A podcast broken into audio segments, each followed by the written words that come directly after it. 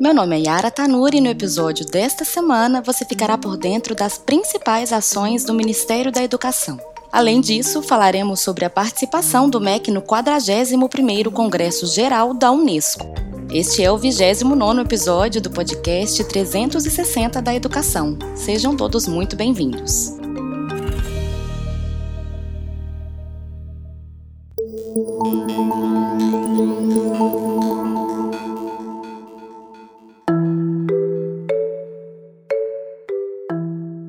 Confira o giro da semana. MEC. O MEC promoveu, em parceria com a Universidade Federal de São Carlos, o aperfeiçoamento em gestão da educação municipal para 458 participantes de todas as regiões do país. Com carga horária de 180 horas, distribuídas entre os seis meses de duração, a formação contou com um suporte técnico e pedagógico de tutores. Com carga horária de 180 horas, distribuídas entre os seis meses de duração, a formação tratou sobre questões de liderança, planejamento e execução administrativa, pedagógica e financeira da educação municipal. Para isso, o aperfeiçoamento contou com suporte técnico e pedagógico de tutores. INEP o INEP iniciou na última semana a aplicação de testes e questionários do Sistema de Avaliação da Educação Básica, o SAEB 2021. A previsão é de que cerca de 6,8 milhões de estudantes sejam avaliados até 10 de dezembro, conforme agendamento, seguindo os protocolos de biossegurança preconizados para a prevenção contra a Covid-19. A aplicação da avaliação ocorrerá em horário regular de aula para 254.744 turmas de 116.244 escolas, distribuídas entre os 5.570 municípios brasileiros. CAPES a CAP se reuniu na última terça-feira com a Comissão de Educação da Câmara dos Deputados e representantes da comunidade científica e de entidades estudantis para debater a respeito da avaliação quadrienal e o orçamento da fundação. Na ocasião, a CAP solicitou celeridade para o pagamento de bolsas de programas de formação de professores para a educação básica. Fundo Nacional de Desenvolvimento da Educação. Em 2021, o FNDE concluiu 571 obras de infraestrutura educacional financiadas com recurso do governo federal em todo o país. Dessas obras, 71 eram referentes ao Pró-Infância, que visa garantir o acesso de crianças a creches e às escolas, bem como a melhoria da infraestrutura física da rede de educação infantil. Os repasses financeiros para construção e reforma de escolas e creches públicas em estados, municípios e Distrito Federal são feitos por meio do Plano de Ações Articuladas, que é um instrumento de diagnóstico e planejamento da política educacional concebido para estruturar e gerenciar metas definidas de forma estratégica, contribuindo para a construção de um sistema nacional de ensino. EBSER a EBSER firmou uma importante parceria com o Conselho Nacional de Desenvolvimento Científico e Tecnológico, o CNPq, que contribuirá para o desenvolvimento técnico-científico e para a formação profissional em pesquisa clínica multidisciplinar para a implementação de ações conjuntas de pesquisa, desenvolvimento e inovação em temas de interesse comum e para a viabilização de projetos de pesquisa e iniciação científica nos hospitais universitários federais da rede as ações somam mais de 6,4 milhões de reais, incluem a concessão de bolsas para estudantes de graduação e um programa de auxílio à execução de projetos científicos.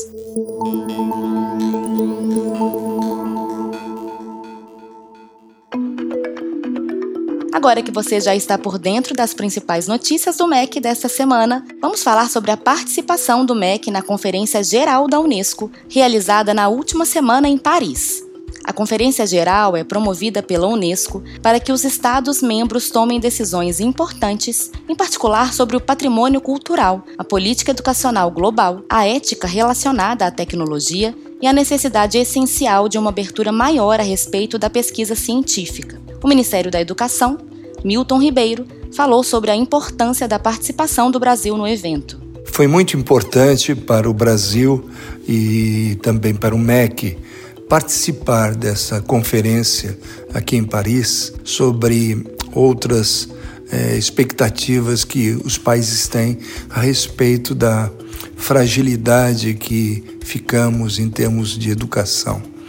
É, quando eu cheguei, tive a oportunidade de falar ao grande contingente de representantes e tem sido muito bom, inclusive, as, os encontros bilaterais com alguns países que nos ajudam a ver que nós estamos e temos problemas comuns e talvez é, soluções que possam ser é, compartilhadas. Então, fica aqui esse meu registro, sobretudo porque a, essa reunião é uma comemoração e celebração do 75º aniversário da Unesco e a primeira uh, reunião logo depois dessa grande pandemia e tem sido assim muito bom, o ambiente bom e temos aprendido bastante, creio que sobretudo para que porque o Brasil ele vai marcar sua posição é, como um país que não vira as costas para os organismos internacionais e quer usar a experiência dos outros para uma possível aplicação também na resolução dos nossos problemas. Além da grande valia de compartilhar experiências com outros países no âmbito da educação, a 41ª Conferência Geral da Unesco trouxe ainda um marco para o Brasil, a edição, que marcou o 75º aniversário da organização, foi presidida pelo Brasil. Nossa vinda aqui justifica-se porque são mais de 190 países representados. Nesta ocasião, foi eleito o embaixador é, Mourão. Ele então é o presidente dessa conferência. O Brasil tendo esse destaque entre mais de 190 países.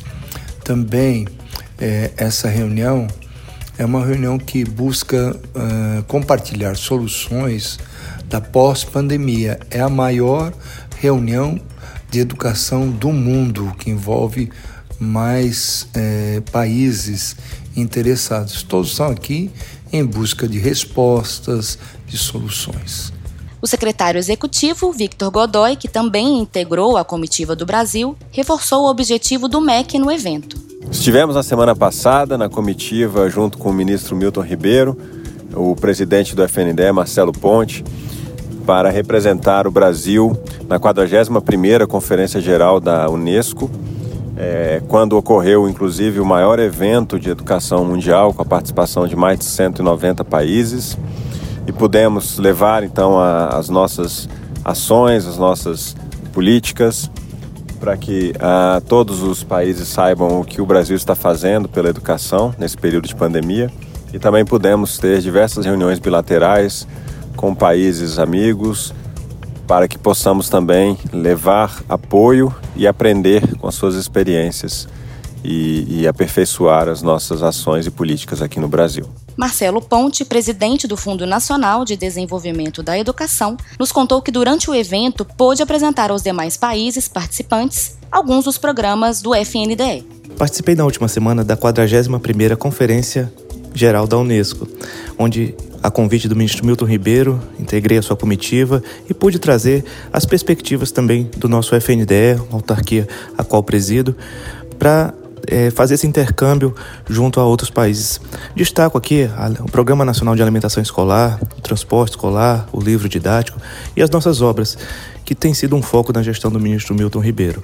O que percebo ainda é que o, o Brasil é reconhecido mundialmente por meio desses programas e creio que futuramente, no futuro próximo, possamos fazer ainda mais parcerias e acordos bilaterais com os países aqui presentes e fazer uma educação melhor para o nosso Brasil.